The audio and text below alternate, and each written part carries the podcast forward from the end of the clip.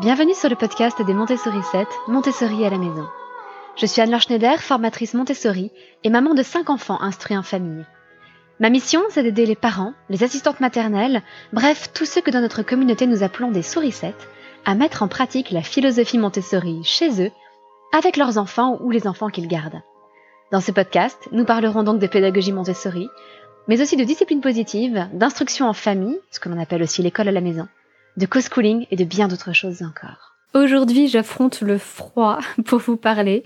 J'ai euh, une couverture sur ma chaise, j'ai une couverture sur les genoux, parce que pour enregistrer ce podcast, eh bien, je vous parle depuis un petit dressing dans notre maison qui euh, n'est pas chauffé. mais euh, vous le savez peut-être, pour avoir une meilleure qualité de son, il faut enregistrer dans une petite pièce ça évite qu'il y ait de la résonance, ce qui serait particulièrement désagréable pour vous. Donc rien que pour vous et pour la qualité du son de ce podcast, euh, je me suis fait un bon thé bien chaud pour me réchauffer les mains. Et euh, voilà, je me, suis bien bien couverte avec des grosses chaussettes en laine. J'espère que vous voyez tout ce que je suis prête à faire, rien que pour vous retrouver chaque semaine. Alors aujourd'hui, je voudrais vous parler un petit peu de cuisine et de comment et pourquoi cuisiner avec vos enfants. Je sais hein, que ce n'est pas toujours facile. Je sais que le soir, dans le tunnel qui s'annonce euh, souvent à la sortie de l'école, où il y a les devoirs, il y a les bains, la préparation du dîner, le dîner, les affaires pour le lendemain, les rituels du soir, eh bien souvent on se sent un petit peu débordé et on n'a pas forcément envie de se rajouter des choses à faire. Et je voudrais aujourd'hui aborder ça sous un autre angle, c'est-à-dire ne pas voir la cuisine comme quelque chose de plus à faire, une corvée à faire avec les enfants, mais simplement de partager une expérience du quotidien avec eux, de les associer à quelque chose que de toute façon vous allez devoir faire, sauf si exceptionnellement vous allez commander une pizza. Et pour vous convaincre, je veux d'abord partager avec vous toutes les raisons pour lesquelles ça vaut le coup de prendre ce temps pour cuisiner un peu plus avec vos enfants. Parce que je le sais bien, hein, on serait beaucoup plus efficace à cuisiner sans eux. Ben oui, bien sûr, on est beaucoup plus rapide. Et puis, avec eux, évidemment, on risque de mettre un peu plus de bazar dans notre cuisine. Mais je vais aussi vous donner, justement, toute une flopée d'astuces pour que vos enfants puissent participer un peu plus à la réalisation des repas dès leur plus jeune âge. Et surtout, sans vous lancer dans des recettes super spéciales où vous compliquez la vie. Vous allez voir, l'idée est vraiment de rester dans un quotidien simple et agréable pour tout le monde.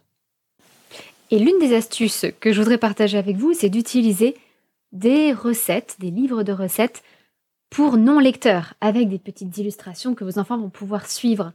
Et comme je sais que c'est souvent très difficile à trouver, eh ben on en a préparé pour vous avec mon assistante Anne-Sophie. Vous allez pouvoir retrouver sur notre bibliothèque de ressources gratuites deux livrets de recettes pour non-lecteurs, que vous avez quand même les textes qui sont écrits, mais les enfants non-lecteurs vont pouvoir suivre les étapes en regardant les dessins. Et donc vous avez un premier livret de recettes autour du pain, comment faire du levain maison, comment faire du pain au levain, et puis comment faire du pain plus classique avec de la levure de boulanger? Euh, et vous avez un deuxième livret de recettes qui est un petit peu plus festif, qui est plutôt prévu pour Noël, avec des recettes de chocolat chaud, de stollen, de brédeleux, de pain d'épices, enfin toutes sortes de petites recettes que vous pourriez faire en famille avant Noël ou pour Noël. Donc n'hésitez pas à aller sur le terrier des Montessori 7, le lien est dans les notes de cet épisode, pour récupérer ces deux livrets de recettes qui sont magnifiquement illustrés et qui pourront vous aider à cuisiner avec vos enfants. Alors pourquoi prendre la peine de cuisiner avec nos enfants? Il y a cinq grands aspects, je trouve, euh, cinq grands types d'avantages à cuisiner avec nos enfants. Tout d'abord, il y a le côté psycho-affectif. Il y a énormément de choses qui se jouent autour de la nourriture. Et ça dès le plus jeune âge, parce que, euh, eh bien, de façon physiologique, euh, le corps de la mère est préparé pour allaiter l'enfant, donc pour le nourrir dans un sens tout à fait littéral. Et de manière générale, le rôle des parents le premier rôle est évidemment d'assurer la sécurité et de nourrir leur enfant. C'est un besoin fondamental de l'être humain. Du coup, il y a quelque chose de très très fort qui se crée autour de la nourriture. Euh, et le fait de nourrir son enfant est un élément fondateur de la relation que nous allons établir avec lui. C'est aussi une source de souvenirs formidables. Par exemple, lorsque chez nous, nous faisons nos soirées pizza maison. On essaie de le faire à peu près une fois par semaine, mais euh, quand on a d'autres choses prévues le week-end, parfois ça saute. Mais le samedi soir, normalement, chez nous, c'est soirée pizza en famille. Et évidemment, il y a la soirée en elle-même, le moment où on mange les pizzas devant un film, mais il y a aussi la confection des pizzas et les petites traditions qui se jouent autour. Euh, par exemple, le fait que c'est euh, la plus jeune de nos filles qui choisit les légumes. Il y a forcément une pizza avec légumes et elle choisit si c'est champignons ou poivrons. Euh, donc nous avons comme ça nos petites traditions, la, la relation entre les enfants et puis entre les enfants et nous qui se crée, qui se renforce euh, et ça nous crée des souvenirs merveilleux. Et puis plus tard, euh, si vous avez des ados, il y a quelque chose de très fort à faire quelque chose ensemble côte à côte. En fait, ça favorise les discussions, bien plus que de se mettre face à face. C'est quelque chose que j'ai souvent observé dans des trajets en voiture, déjà quand moi-même j'étais adolescente avec euh, ma maman, mais aussi euh, bah, maintenant avec nos ados, parce que nos grands sont maintenant ados. Et quand on est dans la voiture, on ne se regarde pas. Et quand on a la chance de faire un trajet en tête à tête, eh ben, c'est là qu'on a nos conversations les plus profondes et les plus passionnantes. Là, c'est la même chose. Si on est en train de cuisiner côte à côte, euh, devant le plan de travail, on ne se regarde pas dans les yeux et je trouve que ça libère énormément la parole. D'autant plus que le silence est davantage acceptable. On n'est pas obligé d'avoir une conversation euh, où tout s'enchaîne pendant longtemps. On peut s'arrêter, se concentrer sur ce qu'on est en train de faire au niveau de la cuisine. Donc au niveau psycho-affectif, vous voyez combien c'est riche, c'est merveilleux. Vous avez aussi le côté pratique. Bon, là, c'est assez simple, c'est qu'évidemment, si vous cuisinez avec vos enfants, ils vont apprendre à cuisiner, acquérir des nouvelles compétences, développer leur motricité fine, euh, raffiner leur perception sensorielle. Donc plein de choses, évidemment, qui vont se développer euh, dans un, au, niveau euh, bah, développemental de l'enfant. Euh, donc ce côté très pratique leur permet d'apprendre beaucoup de choses. Ça permet d'avoir un jour des, des, jeunes adultes qui peuvent quitter la maison et qui savent cuisiner. Le troisième aspect qui va avec ce côté pratique, c'est l'éducation à la nutrition.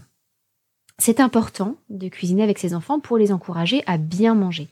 Ce que j'entends par bien manger, c'est leur apprendre à nourrir leur corps, à apporter à leur corps ce dont ils ont besoin et à développer une relation saine à la nourriture. Lorsqu'on cuisine avec nos enfants, on va leur donner envie de prendre soin de leur corps à travers le fait de goûter les aliments, donc de découvrir de nouvelles choses, de ne pas rester fixé euh, sur des goûts peut-être très infantiles. Alors quand je dis très infantile, c'est-à-dire ce qu'on projette sur les enfants. Vous savez, c'est comme ces menus enfants où il n'y a que des nuggets et des frites. Euh, moi, j'ai eu la chance un jour de d'être avec mon mari et notre aîné, qui à l'époque était notre seul enfant, qui était encore bébé, et on était dans un, euh, je dirais un, hôtel, mais c'était euh, un peu comme un gîte, c'était dans un château. On avait fait un grand week-end comme ça, c'était merveilleux. Le restaurant était délicieux et ils avaient servi à notre fils un vrai petit repas de bébé. Il devait avoir, oh, je sais pas, un an et demi peut-être. Euh, et il avait des vrais petits légumes découpés en julienne, avec un vrai petit morceau de volaille, je crois. C'était un vrai repas, c'était délicieux. Alors c'était dans des petites quantités, c'était euh, parfaitement adapté à son âge et il s'est régalé.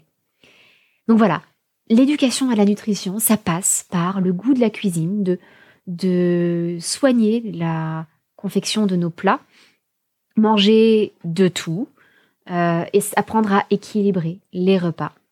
Euh, par exemple, en introduisant beaucoup de fruits et de légumes dans ce que nous mangeons. C'est l'occasion aussi vraiment de leur enseigner des choses, par exemple que les légumineuses euh, remplacent les protéines. Si on mange des légumineuses et des légumes, on n'a pas besoin de protéines autres à ce repas-là, ou quels sont les différents types de protéines, de glucides, etc. Euh, quel type d'huile est-ce qu'on va mettre quand on fait chauffer quelque chose? Alors, euh, par rapport aux huiles qu'on va utiliser dans des salades. Bref, on va leur transmettre à la fois des notions culinaires, mais aussi des notions nutritionnelles. Donc les trois aspects qu'on a vus jusqu'ici, c'est le côté psycho-affectif, le côté pratique d'apprendre à cuisiner, l'éducation à la nutrition, mais vous avez aussi toutes les compétences académiques qu'on peut aider l'enfant à développer à travers les moments passés à cuisiner ensemble. À travers la cuisine, votre enfant peut travailler sur les notions de volume. Ça, c'est quelque chose qu'on utilise énormément, ce qui est un millilitre, un centilitre, un décilitre un petit peu moins, et puis un litre. Comment est-ce qu'on mesure tout ça? Le fait que tous les aliments n'ont pas la même densité, c'est-à-dire que euh, ça n'a... En général, on parle en poids, c'est-à-dire qu'on parle de temps, telle quantité, en poids. Euh, voir que 100 millilitres d'eau, ça n'aura pas le même poids que 100 millilitres d'huile. Euh, mais quand même, de faire des estimations, c'est-à-dire que euh, si vous n'avez pas de, quoi mesurer, si vous n'avez qu'un des deux, si vous n'avez qu'un verre mesureur ou qu'une balance, ben vous pouvez quand même faire l'approximation que 100 millilitres d'huile, c'est à peu près 100 grammes. C'est pas tout à fait vrai, mais c'est à peu près vrai. Donc vous apprenez de façon très concrète, vous absorbez toutes ces notions de poids, de volume, de densité, qui est le rapport entre le, euh, le poids et, la densité, et, le, volume. Euh, vous allez découvrir aussi que ça n'a aucun sens de mesurer de la farine, par exemple, en volume, parce qu'on peut la tasser. Et donc on peut mettre un poids plus important de farine dans le même volume. Euh, découvrir tout ce qui est lié aux températures et au changement d'état. Euh, par exemple, que euh, la, glace est de la glace à 0 degré, les différentes températures du sucre qui devient différents types de sirop ou de caramel. vous pouvez aussi travailler de, de cette façon-là, voir que le, la glace prend plus de volume de l'eau. Vous allez pouvoir travailler les opérations de base, évidemment, quand on multiplie et qu'on divise les quantités d'une recette. Apprendre à convertir des unités. Je vous parlais des unités de volume tout à l'heure, les millilitres, les litres, etc. Mais c'est le cas aussi évidemment pour les grammes. Parfois, euh, des conversions aussi entre des unités métriques et puis des unités euh, anglo-saxonnes. Euh, on va apprendre le vocabulaire spécifique de la cuisine qu'est-ce que ça veut dire euh, amalgamer, euh, qu'est-ce que ça veut dire euh, blanchir, qu'est-ce que ça veut dire faire sauter, etc., mijoter, rissoler, rôtir, etc. Toujours dans le, une petite anecdote là-dessus sur le vocabulaire spécifique à la cuisine. mon frère s'est retrouvé un jour, lorsqu'il était, jeune, à devoir préparer des gâteaux pour une vente de gâteaux à son école avec une camarade. Et la recette qu'ils avaient leur demandait d'utiliser une livre de beurre. Et en cuisine, une livre de beurre, bah, c'est 500 grammes de beurre. Mais si vous utilisez des recettes anglo-saxonnes, vous allez voir des pounds, qui sont aussi des livres, mais qui sont euh, un petit peu moins de 500 grammes. C'est 460 et quelques, je crois, grammes. Et puis vous avez euh, des livres anciennes, vous avez la livre de 3, vous avez plein de, d'unités de mesure anciennes. Et donc, lorsque mon frère et, sa camarade ont, lu la recette et qu'ils ont vu qu'il fallait une livre de beurre, bah, ils sont allés chercher dans le dictionnaire. Il n'y avait pas, euh, ils étaient adolescents, il n'y avait pas d'adultes avec eux à ce moment-là pour euh, à qui ils pouvaient poser la question. Et donc ils ont fait un mélange pas possible et ils se sont trompés et ils n'ont pas pris euh, la définition de livre comme étant 500 grammes de beurre. Ils ont pris la définition d'une mesure ancienne. évidemment, ils se sont complètement plantés dans leur recette de gâteau. C'est pas grave, c'est comme ça qu'on apprend. Tout ça pour dire que la cuisine, c'est vraiment tout un vocabulaire à part. Et, euh, et puis il faut faire attention parce qu'il y a des choses qui paraissent évidentes aux cuisiniers avertis. Euh, dans les recettes de grand-mère, parfois on, nommait certaines étapes parce qu'elles semblent évidentes, alors qu'elles ne le sont pas forcément pour des débutants. Euh, par exemple, je sais pas moi, le fait de préchauffer le four et de mettre les plats dans un four qui est à température et, et non pas d'allumer le four juste au moment où on met les choses dedans. En tout cas, voilà, il y a énormément de compétences académiques qu'on va développer aussi grâce à la, cuisine. Ah, un exemple aussi là-dessus. Euh, les œufs sont quelque chose d'absolument euh, passionnant à étudier. Par exemple, le blanc et le jaune ne cuisent pas à la même température.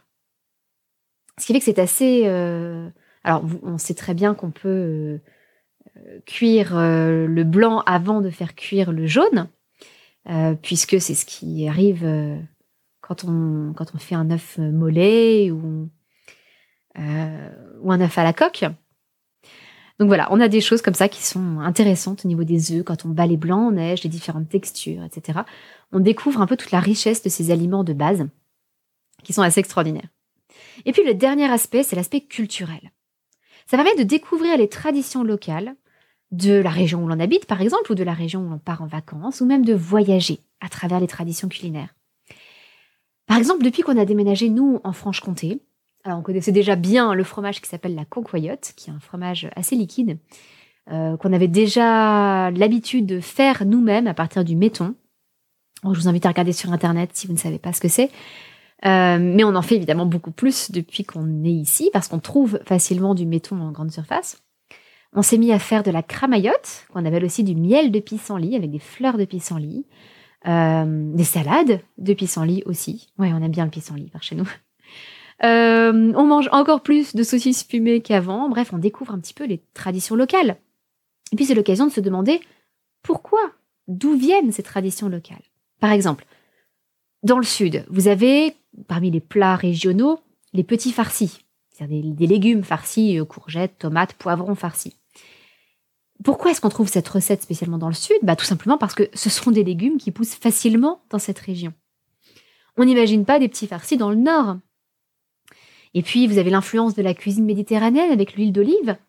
Bah, là encore, pourquoi? Parce que les oliviers poussent sur le pourtour méditerranéen. Alors que dans le nord, bah, on n'a pas d'oliviers, mais on a des vaches. Donc on utilise beaucoup plus la crème des vaches, on mange beaucoup plus de fromage, il y a beaucoup plus de fromage que dans le sud.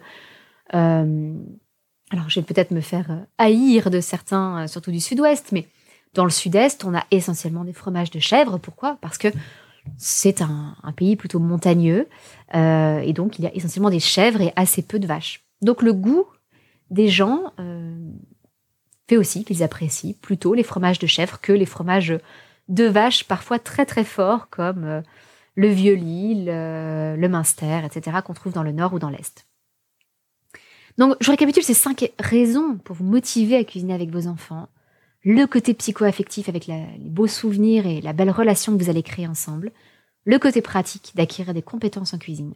L'éducation à la nutrition pour que vos enfants apprennent à bien s'alimenter. Toutes les compétences euh, académiques que vous allez pouvoir développer autour. Et puis, l'aspect culturel.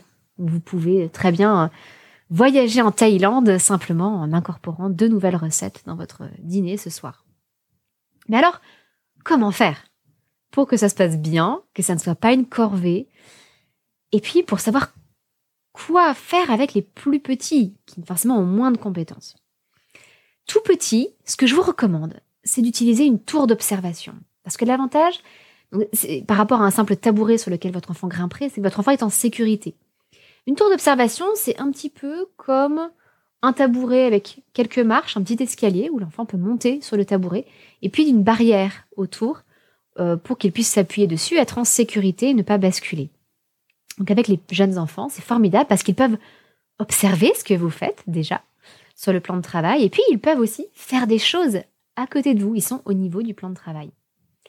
Ça permet d'éviter de construire, j'en vois parfois sur Pinterest ou sur Instagram, des petites cuisines à hauteur d'enfant. Alors, c'est formidable, hein.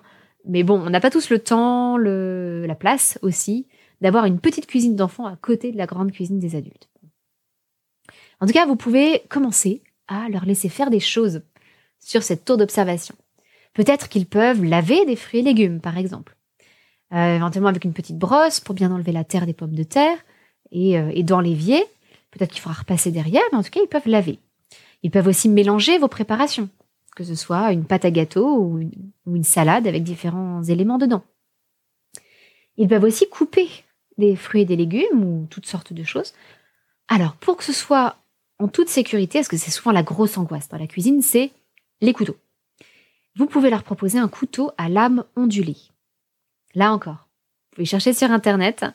Euh, couteau à lame ondulée. En fait, c'est une lame qui, au lieu d'être toute droite, et eh ben, comme son nom l'indique, ondulée. Et vous pouvez essayer avec un tel couteau de couper votre main, vous n'allez pas y arriver. Euh, j'aimerais vous faire une démonstration, peut-être que je le ferai sur Instagram un de ces jours, mais prenez le couteau à ondulée, Posez-le sur votre main et appuyez fort. Alors vous allez avoir un petit peu mal parce que ça appuie sur votre main, mais vous n'allez pas pouvoir vous couper. Donc aucun danger pour leurs doigts. Ça, c'est extrêmement rassurant.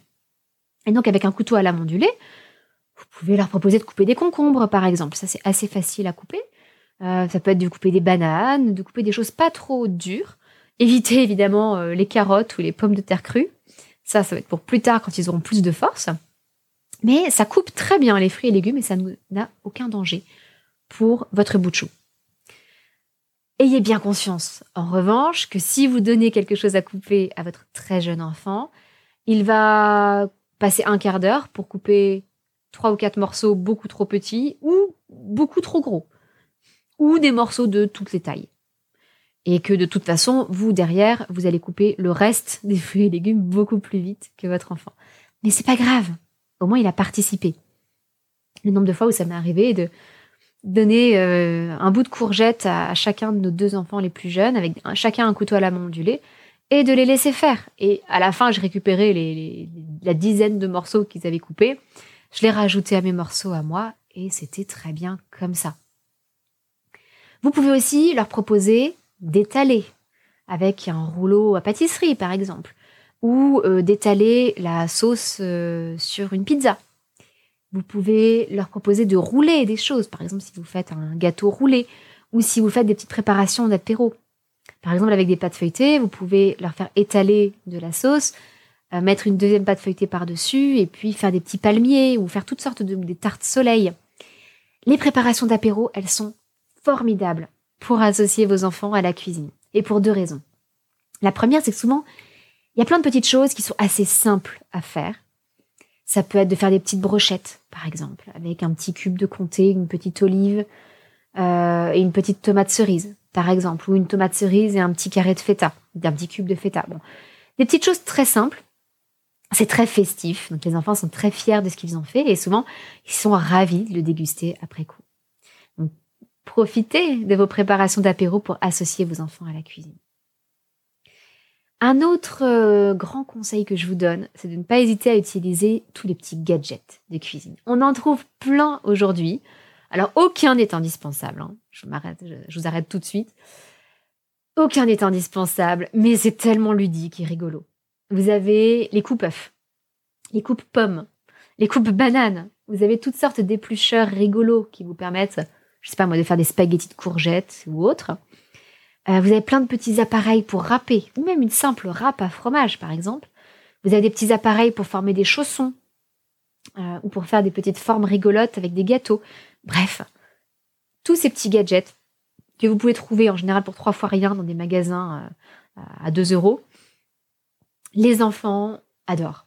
Voilà. Et c'est eh bien, c'est l'occasion de passer un bon moment en cuisine ensemble, par exemple en coupant euh, les œufs durs en petites tranches d'un coup du coupe-œuf. Voilà.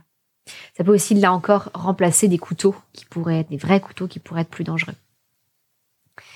Vous pouvez aussi laisser vos enfants peser les aliments ou compter quand il y a des choses à compter. Par exemple, j'ai besoin de 12 olives. Vous pouvez, euh, alors ça j'aime beaucoup, leur faire sentir les odeurs leur faire goûter les aliments. Euh, lorsque vous cuisinez des légumes, la plupart des légumes peuvent se manger crus, bien de leur faire goûter un petit morceau de légumes avant qu'ils soient associés dans la recette. Ça permet de découvrir de nouvelles choses, de nouvelles saveurs, d'isoler les saveurs aussi, parce que par exemple les oignons, on en met très souvent dans plein de plats, sauf que on sent rarement le goût de l'oignon seul. Ben, peut-être que vous pouvez faire goûter un morceau d'oignon cru avant de les mettre dans une salade ou un petit morceau d'oignon cuit avant d'en faire par exemple une pisse saladière ou de, l'incorporer dans une autre recette. Donc vous pouvez comme ça aider vos enfants à développer l'envie, le goût de manger des fruits et légumes en leur faisant goûter, sentir aussi, hein, utiliser les odeurs. Ça sent bon une cuisine, c'est merveilleux et puis ça, embaume toute la maison. Euh, et là aussi, je vous parlais tout à l'heure de découvrir de nouvelles cultures et l'exotisme. Euh, l'une des richesses, par exemple, de la cuisine indienne, ce sont tous les parfums, les épices. C'est absolument euh, incroyable et c'est le cas dans beaucoup d'autres cultures où les odeurs et les saveurs sont très différentes pour nous. C'est aussi l'occasion de transmettre votre culture familiale. Vous pouvez par exemple aider votre enfant à rédiger son cahier de recettes avec ses recettes préférées, celles qu'il sait faire, celles qu'il a, il a faites, euh, et qu'il emportera un jour quand il quittera votre maison. C'est très bien, hein, les recettes en ligne, il y, a, plein de choses qui sont très bien, mais il y a quand même quelque chose d'assez unique dans l'idée d'avoir un carnet de recettes physique que vous pouvez toucher, sur lequel vous allez avoir probablement quelques taches d'huile, euh, peut-être une goutte de chocolat ou de café qui est tombée dessus, et qui est votre carnet de recettes que vous avez écrit vous-même, avec vos annotations, vos modifications, votre pâte. Euh, c'est vraiment quelque chose que je trouve merveilleux et l'idée que nos enfants, lorsqu'ils auront grandi, pourront partir avec leur carnet de recettes, je trouve ça formidable. Et puis évidemment, vous allez leur apprendre des nouvelles choses, des techniques. Par exemple, casser des œufs ou séparer les jaunes des blancs. C'est quelque chose qui est un, un, cap dans la cuisine avec les enfants, surtout quand on fait de la pâtisserie. C'est difficile. C'est un peu le cap entre je suis un débutant complet en pâtisserie et ça y est, je sais faire des choses. Alors quand vous leur apprenez des nouvelles compétences comme ça, je vous suggère de passer par différentes étapes, à savoir montrer, faire avec, regarder faire et laisser faire. La première étape, c'est de montrer comment on fait à votre enfant. Donc vous faites le geste devant lui, par exemple, je fais tac-tac avec mon œuf sur le plan de travail et je mets les, deux pouces dans le petit creux que j'ai fait et j'ouvre pour casser mon œuf. Ensuite, vous allez faire avec l'enfant, parfois en mettant vos mains sur les siennes. Parce que pour casser un œuf, il y a quelque chose de très délicat dans la force que vous allez mettre dans votre geste. Il faut mettre le juste degré de force, ni trop ni trop peu. Trop de force et votre œuf va se casser complètement sur votre plan de travail. Pas assez et vous n'allez pas réussir à casser l'œuf. Donc ça peut aider de poser vos mains sur celles de l'enfant pour qu'il sente le juste degré de force. C'est plus facile du coup pour reproduire tout ça.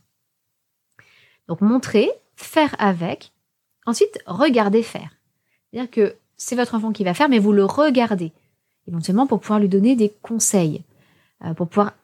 Alors attention à ce que ça ne devienne pas pénible pour lui, mais euh, s'il n'arrête pas de tapoter son œuf sur le plan de travail sans réussir à le casser du tout, vous allez pouvoir lui dire essaye un tout petit peu plus fort.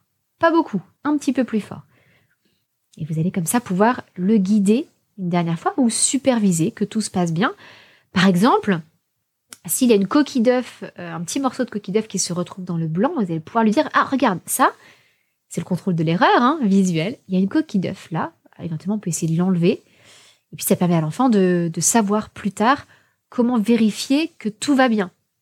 Euh, qu'il a bien cassé son œuf, plutôt que de se retrouver en fin de cuisson avec euh, un gâteau qui a des coquilles d'œuf dedans. Et puis la dernière étape, c'est de laisser faire, de faire confiance. Euh, vous, vous pouvez faire une autre tâche pendant ce temps-là, ou peut-être que votre enfant peut casser la moitié des œufs et vous l'autre moitié des œufs. Donc je vous récapitule les étapes. Montrer, faire avec votre enfant, le regarder faire pour éventuellement le guider verbalement, et puis le laisser faire, vraiment lui, lui faire confiance. Donc voilà quand même pas mal de petites astuces qui j'espère vous aideront à sauter le pas et à passer des bons moments en cuisine avec vos enfants. Mais je vous invite à avant tout à accepter la lenteur.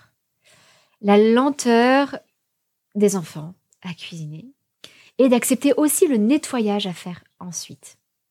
Parce que oui, oui, il est probable que vos enfants mettent un petit peu plus de bazar que vous dans la cuisine. Par exemple, s'ils essaient de casser un œuf et qu'ils tapent un peu trop fort et que l'œuf se brise complètement sur le plan de travail. Oui, ça va demander un peu de nettoyage derrière. Mais dans ces cas-là, je vous invite à y associer votre enfant. Ça, c'est quelque chose qui est au cœur de la pédagogie Montessori, dans le grand domaine qu'on appelle la vie pratique. Je vous parlais du contrôle de l'erreur tout à l'heure, ça aussi, c'est un grand concept de la pédagogie Montessori, mais chaque fois qu'il y a quelque chose à réparer, à corriger, à nettoyer, vous pouvez y associer votre enfant parce que, un, bah, ça lui permettra d'apprendre à faire ces choses-là, et deux, ça l'aidera à faire plus attention les autres fois parce qu'il sait ce que ça implique que de salir ou de mettre du bazar. Ça l'encouragera aussi, euh, spécialement pour la cuisine, à ranger au fur et à mesure. Vous allez lui apprendre que, ben voilà, si je n'ai plus besoin du beurre, si je n'ai plus besoin de la farine, si je n'ai plus besoin du sel, je vais les ranger. Dans tous les cas, dans tous les cas, je vous invite à beaucoup, beaucoup, beaucoup de patience et d'indulgence. Vous aussi, vous avez été débutant en cuisine. Moi aussi, on l'a tous été. On a tous fait des bêtises, et même sans être débutant, il nous arrive encore de faire des bêtises. Hein, je suis sûre qu'il vous est arrivé de mettre le mauvais ingrédient dans la recette parce que vous avez confondu deux choses ou vous n'avez pas fait attention. Ou d'oublier, euh, parce que vous avez doublé les quantités de tous les ingrédients, bah, d'oublier de doubler la quantité d'un des ingrédients. Ou d'oublier complètement un ingrédient dans une recette patience et indulgence et je voudrais vous rappeler qu'on travaille à long terme. C'est quelque chose que l'on développe pour dans 10 ans, pour dans 20 ans, pour dans 30 ans, quand notre enfant quittera la maison et sera ben, un adulte compétent et responsable. Ça ne veut pas dire non plus que vous deviez vous sentir obligé de cuisiner tous les repas avec vos enfants. Hein. Mais faites simple. Quand vous le pouvez, euh, même si ça n'est que, comme je vous le disais, leur donner un bout de courgette et un couteau à la mandulée pour être à côté de vous et couper trois morceaux de courgette. C'est déjà énorme et vous transmettez tellement de choses à travers ce tout petit geste. Je ne suis pas là pour vous faire culpabiliser et pour vous inciter à faire des, ateliers cuisine de trois heures avec vos enfants. Faites au plus simple, faites quelque chose en cuisine avec vos enfants parce qu'il y a tellement, tellement d'avantages à en retirer. Avant de vous laisser, je voudrais simplement vous rappeler l'existence des deux livrets de recettes que nous avons préparés pour vous et pour vos enfants, qui sont des livrets de recettes adaptés aussi bien aux enfants lecteurs que non lecteurs. Même les enfants non lecteurs pourront suivre avec vous grâce aux petites images dessus. C'est complètement gratuit, c'est disponible sur notre bibliothèque de ressources qui s'appelle Le Terrier des Montessori 7. Je vous invite à vous y inscrire parce que vous y retrouverez une tonne de ressources pour euh, tout pour euh, faire des activités avec vos enfants, des, extraits de mes formations sur la pédagogie Montessori, euh, toutes sortes, toutes sortes de ressources. Et en particulier, donc, ces deux livrets de recettes, le livret de recettes autour du pain et celui autour des recettes de Noël, à chaque fois pour les lecteurs et pour les non-lecteurs. C'est tout pour aujourd'hui. J'ai hâte de vous retrouver mardi prochain pour un nouvel épisode. Et en attendant, je vous souhaite une excellente semaine, sous la neige pour moi, peut-être pas pour vous. Et je vous dis à mardi prochain, votre petite sourisette, Anne-La.